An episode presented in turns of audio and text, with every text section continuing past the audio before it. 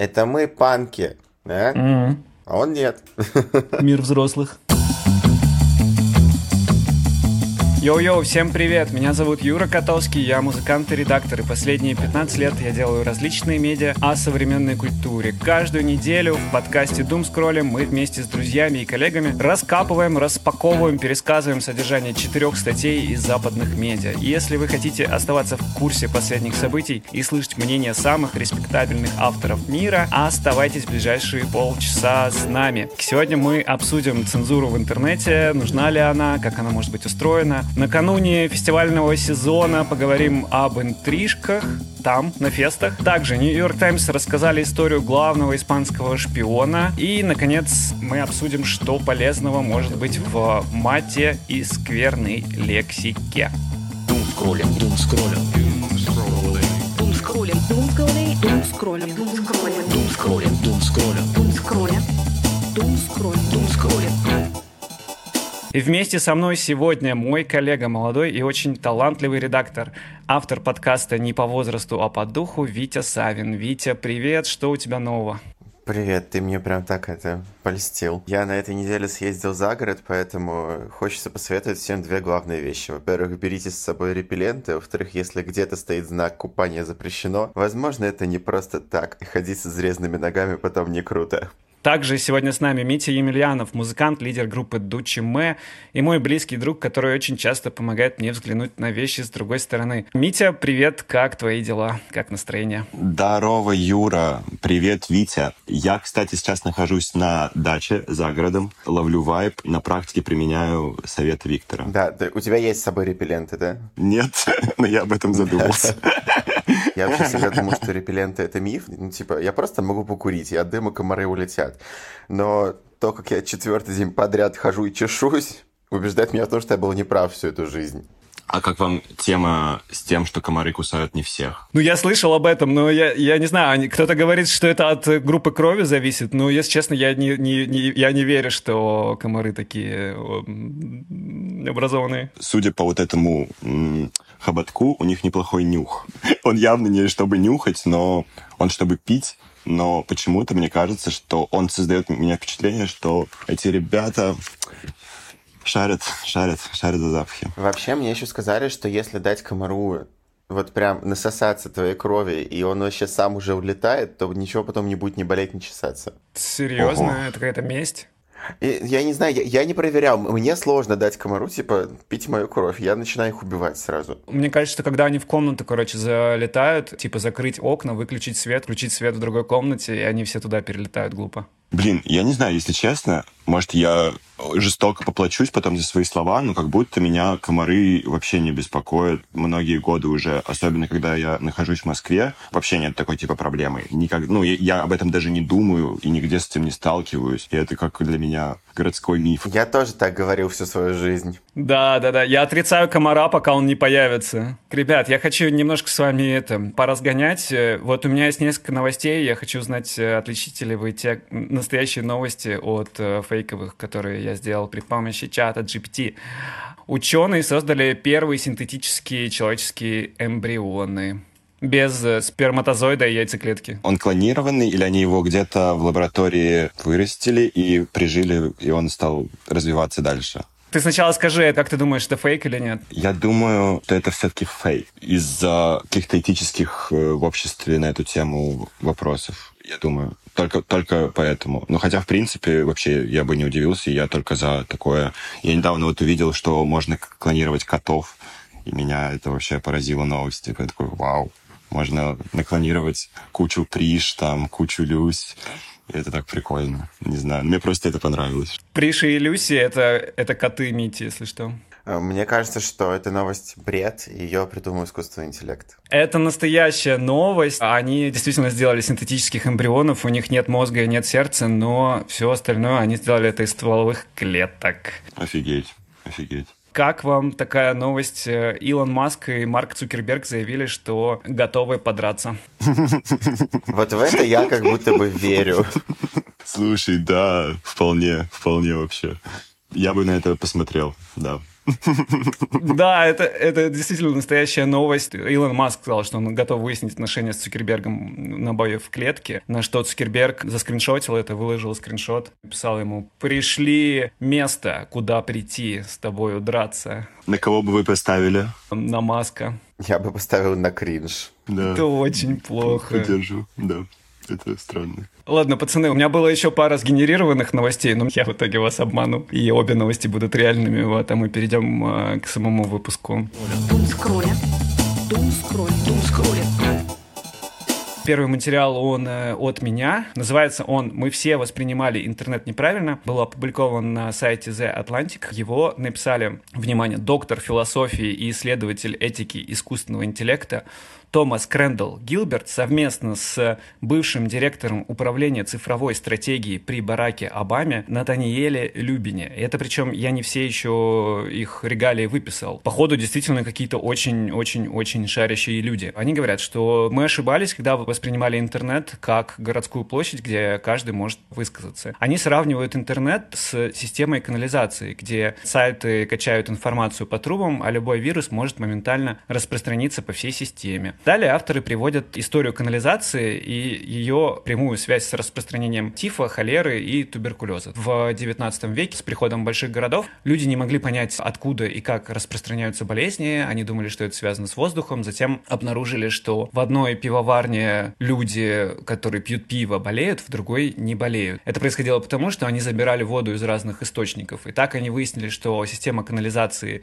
переносит что-то, что вызывает болезнь, и они стали ее модернизировать модифицировать, переделать клапаны и таким образом избежали распространения этих болезней в будущем. Так вот, они проводят эту аналогию и говорят, что сегодня подобным образом вирусы распространяются через интернет, то есть провокации, фейковые новости, опасные идеи, человеконенавистнические мемы, они легко попадают через рекомендательные алгоритмы в общество и наносят ему в итоге урон. Они видят выход в том, чтобы создать новые критерии, по которым мы сможем оценивать работу интернет-платформ, интернет-площадок. Нужны новые методы оценки, как э, сервисы рекомендательные могут быть устроены. Вот используя вот эту аналогию с э, канализацией. Отдельно они упоминают, что микробы, которые являлись, собственно, причиной заболевания в XIX веке, они были открыты уже после обновления канализации. Отсюда можно сделать два вывода, если продолжать эту аналогию. Первое, что модернизацией интернета можно заниматься уже сейчас, несмотря на то, что мы пока недостаточно хорошо понимаем, как устроены вот эти вирусы, опасные идеи, которые распространяются. Второй вывод — то, что наше восприятие вредных интернет-вирусов еще только сформируется в будущем. То есть это как э, понятие микроба сформировалось позже, так и вот какое-то другое новое понятие ждет нас в будущем. Я о чем думаю в связи с этим? Э, я думаю о цензуре в интернете, за последнее время мое отношение к этому вопросу изменилось. То есть я вырос в условиях, где я очень ценил ту информацию, которая приходит ко мне. Я читал книги Бероуза. С этой точки зрения мне очень сложно как бы поддерживать интернет-цензуру. Но, с другой стороны, я понимаю, что сейчас как бы вот этот вот термин типа свободы слова, его используют, э, например, правые очень много сегодня, потому что таким образом можно оправдать право на то, чтобы высказывать идеи, которые могут э, вредить уязвленным группам населения. Соответственно, если кто-то говорит, что знаю, женщины должны быть ограничены в правах, а им отвечают, «Э, ты что, охренел, то он говорит, а, свобода слова, все, э, как бы все взятки гладкие. Мое отношение к э, цензуре изменилось, я сейчас придерживаюсь той позиции, наверное, это какая-то левая позиция, что к свободе слова нужно относиться так же, как условно там твоя свобода заканчивается там, где начинается там свобода другого. Высказывания, которые могут быть опасны для сообщества, их по-хорошему было бы ограничивать. Э. Для меня цензура в интернете должна как будто бы работать по такому принципу, что если мне что-то не нравится, как бы я не смотрю этот контент. Можно же, да, спокойно там в своей ленте рекомендации выставлять, там, какой контент тебе нравится, какой не нравится, от какого контента ты хочешь э, ограничить свою ленту, чтобы он тебе не попадался, и каждый человек может нормально выстроить себе такую ленту. Вот и все. Точно так же, как у меня всегда вызывали вопросы, я не знаю, там, э, условные кремлеботы или гомофобы, которые появляются в ЛГБТ-пабликах и пишут, что вся вот эта вот пидоросня. Я думаю, черт, чуваки, а как вы вообще сюда попали? Значит, вам реально, ну, интересно читать этот контент. Точно так же кремлеботы, оставляющие, я не знаю, там в пабликах условного Навального какие-то комментарии. Я думаю, блин, чуваки, но, но не смотрите, если это вам не интересно. В этом как раз-таки прелесть интернета, потому что в нем можно найти все, все, все, что угодно. А если мне что-то не нравится, я их не смотрю, я не подписываюсь на эти каналы на ютубе. Я подписываюсь только на Юлю Латынину, чтобы слушать про ядерную мочу, какую-то очень жесткую гонзо-журналистику. Для меня позиция примерно как у Вити, что если я что-то не хочу смотреть, я могу это не смотреть. Но как будто ты говоришь о каких-то категориях э, людей, которые как будто не могут от этой, условно, возьмем агрессию, да, какой-то чувак, очень у него там агрессивные взгляды, он их навязывает, и, условно, в твоей голове есть такой человек, который не может нажать эту кнопку, не смотреть на это. Мне кажется, мнение — это такая штука, которая по самым, как бы, разным может зарождаться в человеке причинам, болезненным причинам. И ограничение этого тотально, условно там, правые, там, обитые там, фашисты не имеют права говорить сейчас, например. Я считаю, что это все-таки неправильно. На каком-то моем опыте я думаю, что это даже плохо, когда таким людям запрещают говорить, и что эти это создает напряжение. Это как вентиль некоторые, когда такие люди высказываются. Когда они высказываются, напряжению некуда выходить, и оно выходит из самых странных типа мест. Я понимаю твой вопрос, и ту позицию, которую вы озвучиваете, это как раз э, та позиция, которая была вокруг интернета, как э, городской площади, где все собираются, все высказываются, и никто, соответственно, ничем не ограничен. И как раз э, чем мне понравилась эта статья, что они говорят, что эта метафора не работает, потому что существуют опасные вирусы, которые могут распространяться, что это больше работает вот именно как раз как канализация, а не как городская площадь. Отвечая на вопрос вопрос, как фактически можно это организовать. Это я вот э, в этой статье тоже у меня возник вопрос, а как это будет сделано на практическом уровне, то, что вы предлагаете. Я понимаю, что может быть э, достаточно простой критерий. Мы же понимаем, чем насильственное общение отличается от ненасильственного общения. Мы можем отличить высказывание, которое ведет, ну, допустим, расчеловечивает какую-то группу населения, призывает к какому-то насилию или там а, может вести к какому-то насилию. Мы же можем по этому критерию оценить высказывание, да, соответственно, мы можем что-то с этим сделать. Я согласен тут с тобой, Мить, что, типа, это также работает как вентиль, что м, напряжение есть, оно никуда не девается, и, типа, если просто запретить э, обсуждать, то вряд ли это кому-то поможет. Но, с другой стороны, вот вы говорите про, э, Витя сказал про кремлеботов, это же существующий кейс, что это манипуляция общественным мнением, да, что условно там 300 человек в Вагнер-центре могут написать, э, не знаю, миллион комментариев в интернете за месяц и таким образом манипулировать общественным мнением. Что с этим делать, не знаю. Рекомендательные сервисы, если в них нет этого какого-то критерия, они могут распространять это. И это может быть опасно в конечном счете для общества. Ну окей, есть эти камелеботы, которые могут манипулировать общественным мнением. Пусть манипулируют. В этом и прикол. Пространство свободного интернета, точно так же, как свободной экономики, отсутствие каких-то ограничений позволяет э, свободно развиваться и приживаться тем идеям, которые действительно близки людям. Мы живем уже не в середине 20 века, чтобы у нас работала теория волшебной пули, которая гласит о том, что достаточно что-то сказать по телеку, и все люди сразу в это поверили. Нет, это не так работает. И как будто бы, в принципе, все такое общественное сознание стремится к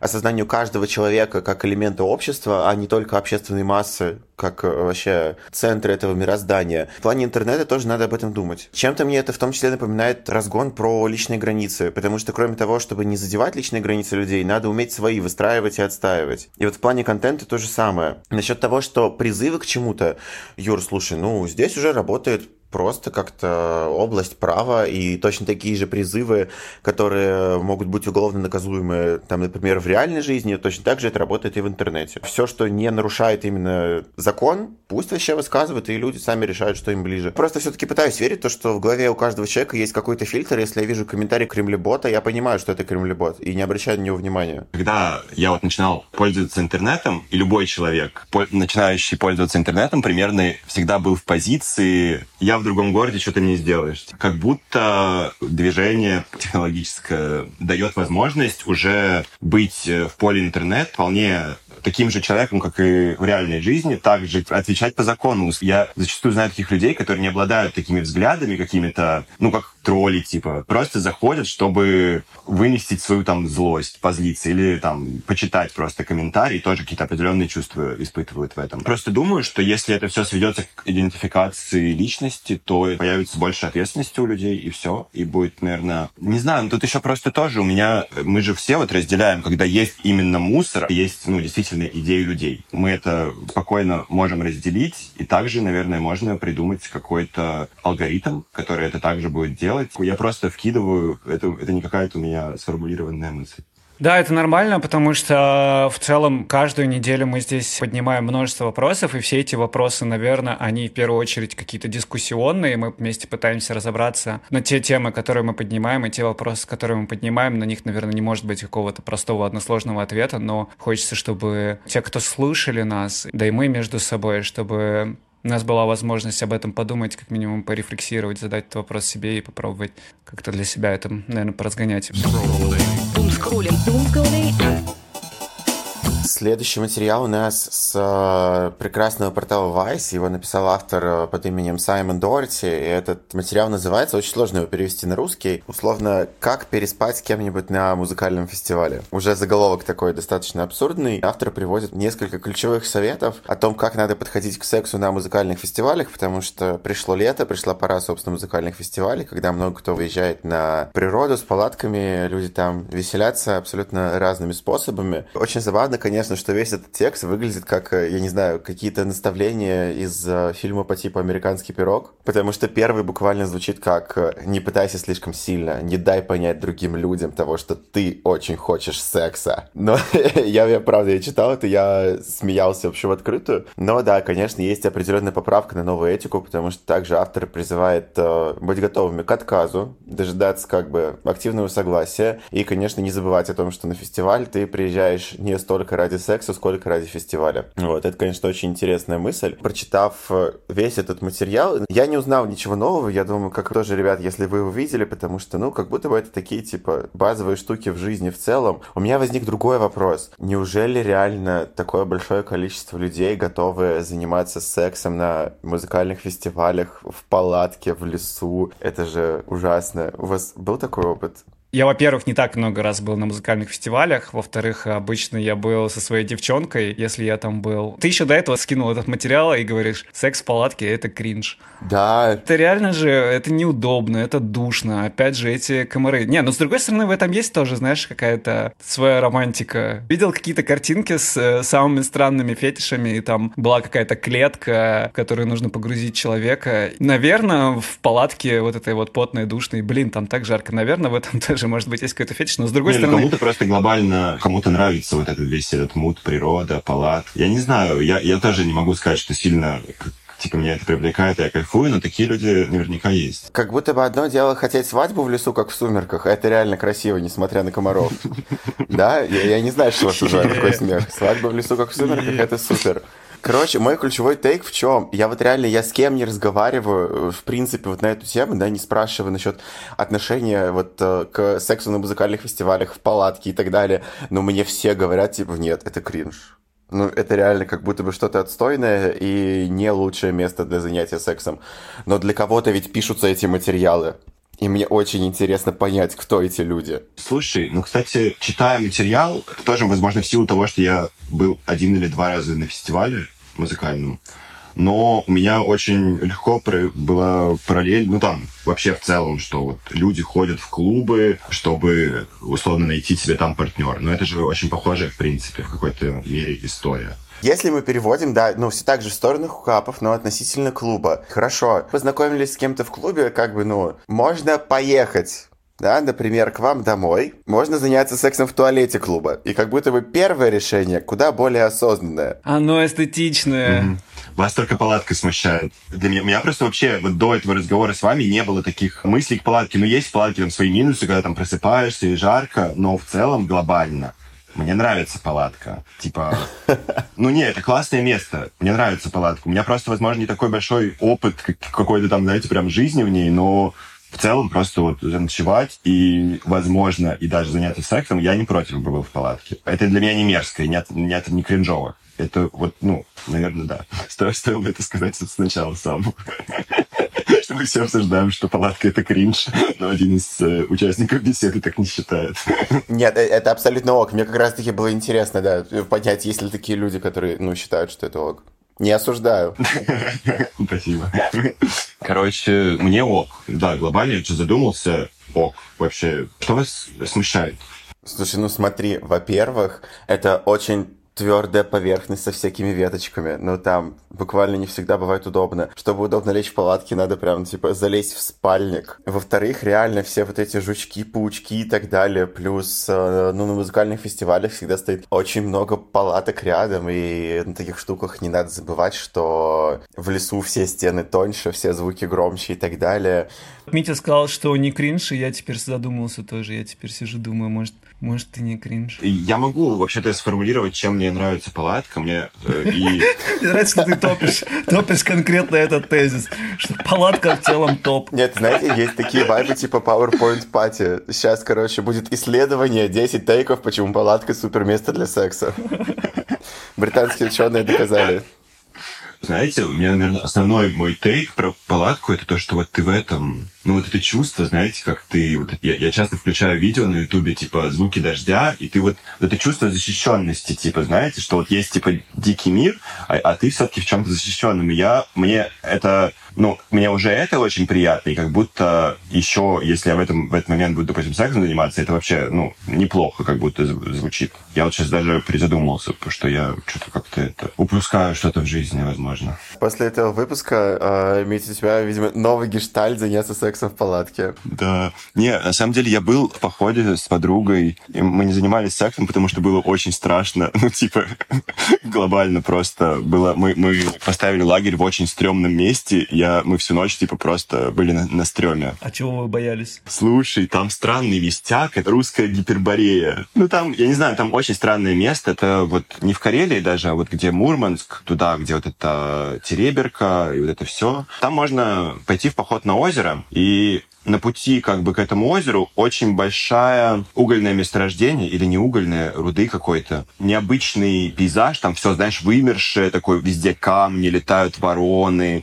Еще там нас запугивали всякими йети и вообще там языческий такой вайб какой-то. Ну, я все-таки уже городской такой чувак, и мне для меня стресс бывает столкновение с природой, когда я, вот, знаешь, один на один с ней, типа. Mm-hmm. И условно, вот мы там были с подругой, я там ходил один за водой, и мне вот, ну, знаете, такой вот этот какой-то первобытный страх испытывал, что вот сейчас на меня какой-то орел прилетит и съест. Дум скроля. Дум скроль. Дум скроля.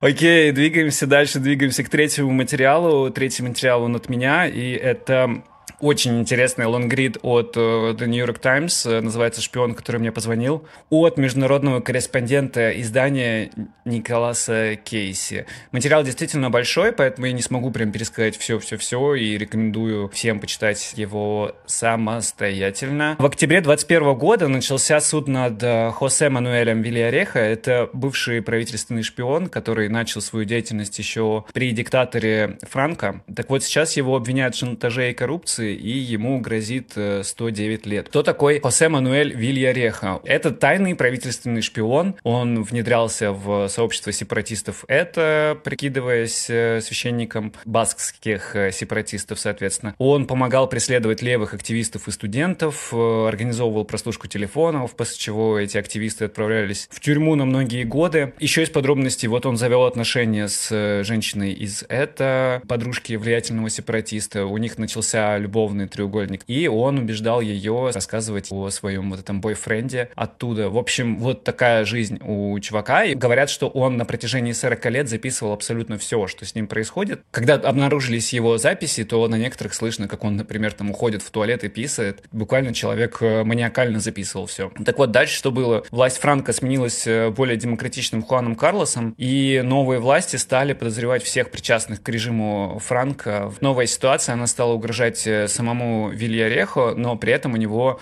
очень много компромата было прям на всех, на все власти, на все правительство. Испанская полиция стала притеснять его, и почему-то это совпало с тем, как э, всяческий компромат на влиятельных челов стал сливаться через какие-то анонимные веб-сайты. И хотя он говорит, что к нему это все отношения не имеет, он при этом говорит про то, что если на него продолжат давить, то сливов э, этого компромата будет еще больше. И тут вообще возникла какая-то парадоксальная ситуация. Есть чувак, у которого типа дохрена знаний обо всех, и эти все знания, они там, там записаны, зафиксированы на диктофоны, и при этом он начинает угрожать как бы национальной безопасности. Если его давить, то он может это все обнародовать. Также в статье есть э, интересный кейс, э, когда новый король, вот этот более демократичный Хуан Карлос, влюбился в немецкую предпринимательницу Карину Цусайн Витгенштейн. Высокопоставленные чиновники обеспокоились, что если Хуан Карлос разведется и поженится на ней, то это ударит по репутации монархии, поэтому они стали тайно заменять его таблетки женскими гормонами для того, чтобы у него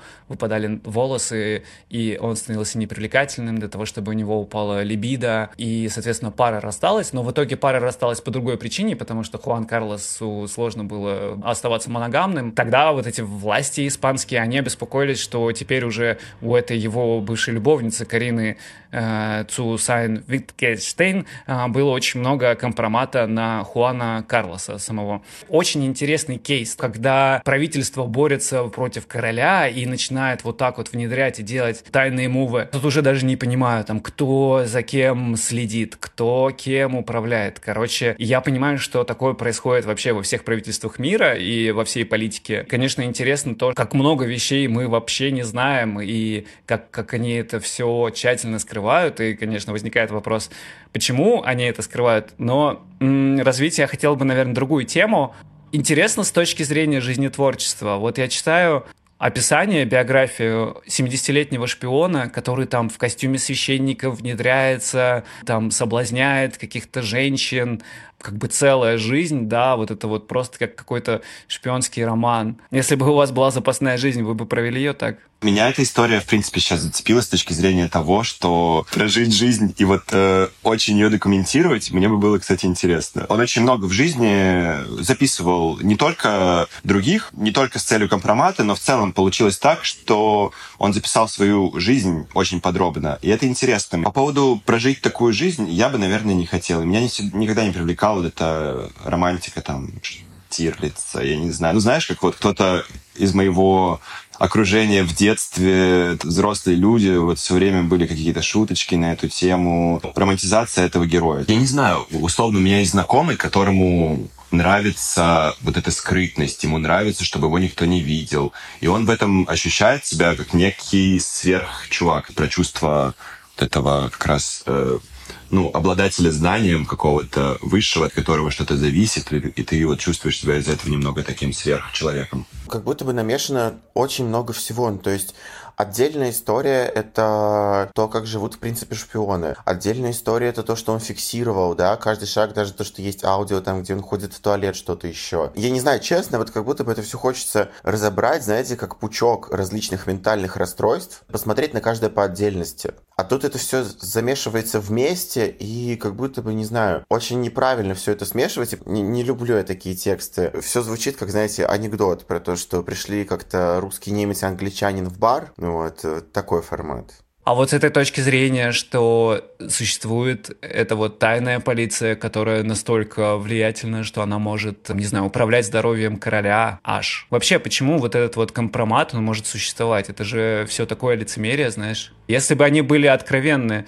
если бы все вот эти вот политики были откровенны, им нечего было бы скрывать, то компромата бы не существовало. Я расскажу сейчас просто небольшую историю, которая, мне кажется, ответит на твой вопрос. Мы недавно обсуждали историю про то, что на факультетах журналистики начали там очень сильно закручивать гайки последнее время. И если в свое время как бы можно было четко сказать, что там два самых сильных факультета журналистики в стране это Вышка МГУ, то сейчас факультет журналистики вышки очень сильно ослаб. Факультет журналистики МГУ потерял не так много за последние полтора года, да, я имею в виду там сильных увольных преподавателей и так далее. Я пытался понять, в чем дело. И я понял, в чем. Потому что в МГУ началось просто закручивание гаек. В вышке, перед тем, как закручивать гайки, поменяли руководство. И вот это ключевой момент, потому что когда есть старое руководство, когда есть люди, с которыми ты работаешь уже долгое время, как вот этот самый король и его вот эта тайная полиция, все эти шпионы, соратники короля и так далее, мы волей-неволей друг о друге узнаем очень много. Каждый каждого человека есть там свой список и грехов, и скелетов в шкафу, и всего на свете.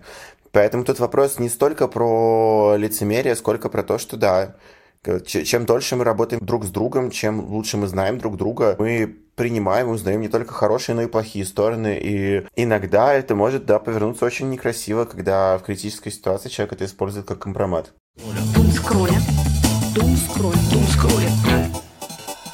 Последняя статья на сегодня, она такая, конечно, чуть попроще, и я этому очень рад. А, это статья с а, портала CNN, Называется она буквально «Почему мат является признаком интеллекта, помогает справиться с болью и многими другими обстоятельствами». Эта статья как такая компиляция различных исследований относительно употребления бранной лексики абсолютно в разных языках по всему миру. И здесь приводится несколько интересных фактов. Во-первых, а, Научно доказано, что, как правило, люди, которые больше матерятся, у них, э, если не выше уровень интеллект, то как минимум гораздо больше словарный запас.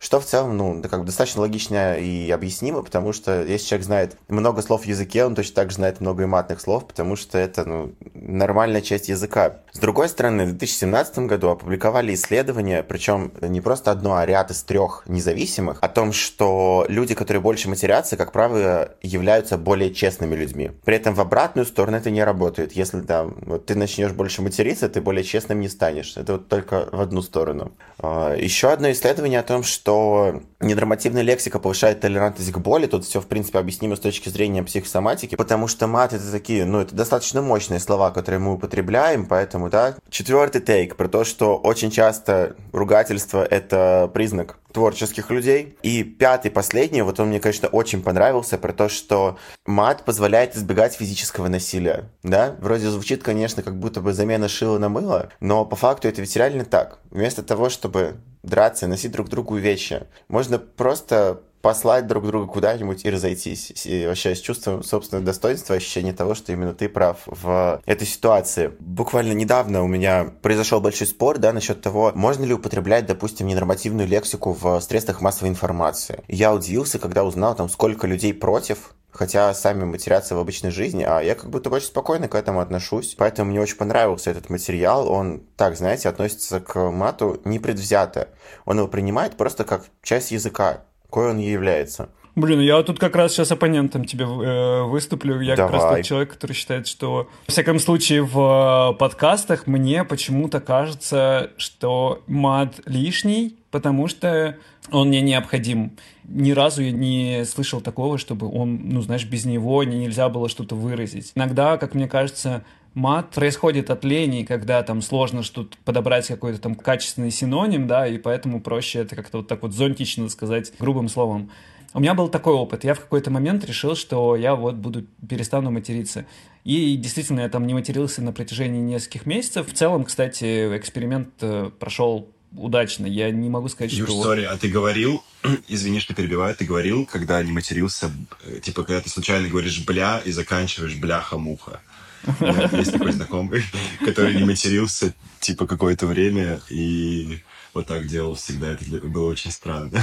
Я почему-то сразу как-то в целом перестроился, ну, то есть чуть дольше думал над конкретным словом, как заменить. На самом деле это была прикольная тренировка, потому что мне нужно было, как бы не используя вот этот вот упрощенный термин матерный, да, э, мне нужно было найти какой-то качественную, адекватную ему замену. И это был более изощренный и утонченный выбор слова в конечном счете. Мне показалось, что когда я перестал материться, я как будто стал чуточку добрее. Но, возможно, это уже не точно. Интересное было очень следствие того, что я перестал материться. Вот почему-то где-то через неделю или две э, после того, как я тренировался не материться, да, я стал видеть везде вокруг грязные слова. Типа я захожу в магазин, и там на упаковке помидоры вижу там, я не знаю, жоподоры. Ну, там, не знаю, что-нибудь что грубее, там, хер э, моржовый, там, знаешь, ну, вот что-то такое. И почему-то у меня вот везде были какие-то вот эти галлюцинации, интонации довольно часто. То есть я вместо текстов мне хотелось все заменить на сексуализированное, что-нибудь там, и видишь рекламу, и такой видишь там жопа, говно, вот это вот везде эти слова как будто залетали. Но потом этот э, эффект э, прошел там спустя какое-то время, но мне было очень интересно, что это, что это так, так происходило. Слушай, Юр, вот знаешь, я сразу хочу просто отметить, короче, такой момент. Ты так и не ответил, чем он плох. Вот это, это на самом деле очень часто аргумент, который употребляют люди, когда осуждают использование нормативной лексики. Говорят, ну зачем, можно же и без нее обойтись. Ну, окей. То же самое, можно сказать, есть там два аналогичных овоща, кабачок и цукини. Зачем использовать кабачок, если можно использовать только цукини? Ну, типа, я же могу без него обойтись. Почему я думаю, что он э, не обогащает, а сужает? Потому что вместо того, чтобы подбирать кон- какое-то конкретное слово и выбирать там из 150 разных вариантов, я просто заменяю это одним словом простым, который, ну то есть это проще, понимаешь, это проще. Мне не нужно как бы работать головой, мне не нужно задумываться, что именно я хочу в этот момент выразить. Я могу просто сказать, ну это знаешь, как условно люди употребляют вместо того, чтобы назвать какое-то слово, они такие, у, у них там нет времени подумать или а, они ленятся, и они говорят, ну вот это вот херня, вот это вот, которая uh-huh. у тебя там на столе лежит, вот это вот синяя типа. Ну, то есть это же так же работает, что типа вместо того, чтобы вспомнить и обозначить предмет конкретно, да, я просто упрощаю себе жизнь, называю эта херня, эта штука, вот там вот, ну и с матом то же самое. Хочу тоже поделиться своим вообще взглядом на все это. В общем, у меня как в семье, у меня был отец, который был просто жесточайший адепт армии, ну то есть он всю жизнь отдал службе. Мат в его жизни было чем-то таким, ну типа, ну он всегда это использовал, мне казалось часто неуместно, но я сейчас думаю, что все-таки он уместно использовал мат глобально.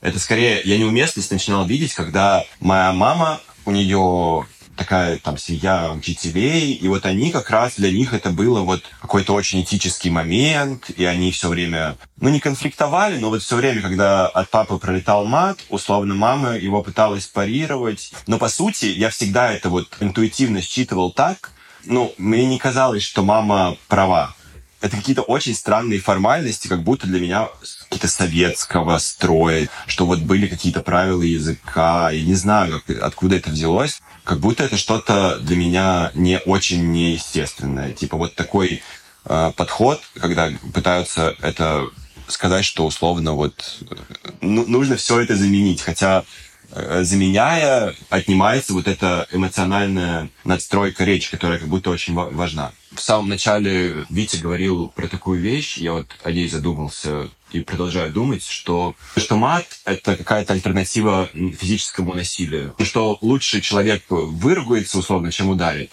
Не знаю, не могу сказать, что какие-то это как бы не физические воздействия, по сути, но там, когда на меня кричал отец, это такое же в какой-то степени... Ну, у меня не было синяка, но на моей психике, возможно, он есть. Нет, слушай, вот. ну, знаешь, это уже история, да, про воздействие на детскую психику, как бы такие моменты я, конечно, не трогаю. Я говорю скорее о том, что просто когда есть там условно два взрослых здоровых человека, вы лучше парите друг на друга, нежели чем драться. Ну, наверное, это лучше, наверное, да, да. Но при этом это все еще насилие, это факт. Мне бы хотелось э, тоже еще такой тейк сюда внести. Я ни в коем случае не говорю о том, что постоянное использование мата через слово это круто. Нет. Юр, я согласен с теми историями, что иногда бывает действительно очень круто сказать, какой реально ты предмет видишь на столе, а не просто эту херню. С другой стороны, а, есть одна очень важная фраза, которую мне в свое время сказала мать о том, что в этой жизни ты можешь вообще сколько угодно знать, что такое ошибка казуальной атрибуции, и сколько угодно читать гида Мапасана.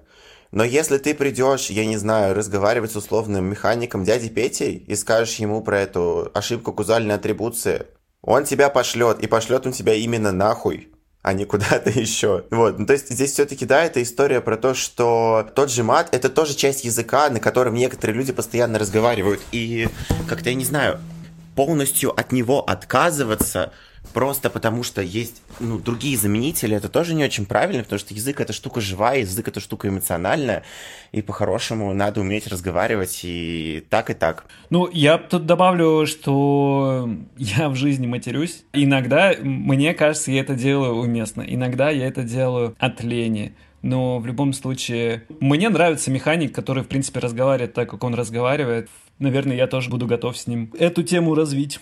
Я все это время сижу и думаю, как двое рыбаков на речке и рассвет, и они сидят и такие, типа, охуеть, пизда. Да. Знаешь, ну не будут два рыбака сидеть на речке и обсуждать, какая красивая сине-черная дымка виднеется вдалеке. Ну, come on. А было бы не принципиально, не представляешь, красота, Глазам не верю. Ох, Вадим, Вадим. Нет, ты знаешь, я сейчас просто вспоминаю, короче, ЕГЭ по английскому, вот эту устную часть, где надо описать картинку, и там всегда обязательно, да, проговаривается вот это все про то, что там на переднем плане можно увидеть абсолютно захватывающий воздух вид с гор, на заднем плане есть абсолютно, опять же, да, вот это вот там breathtaking, wonderful, blue, blue sky и так далее. Нет, чуваки, не разговариваем мы так в жизни на самом деле.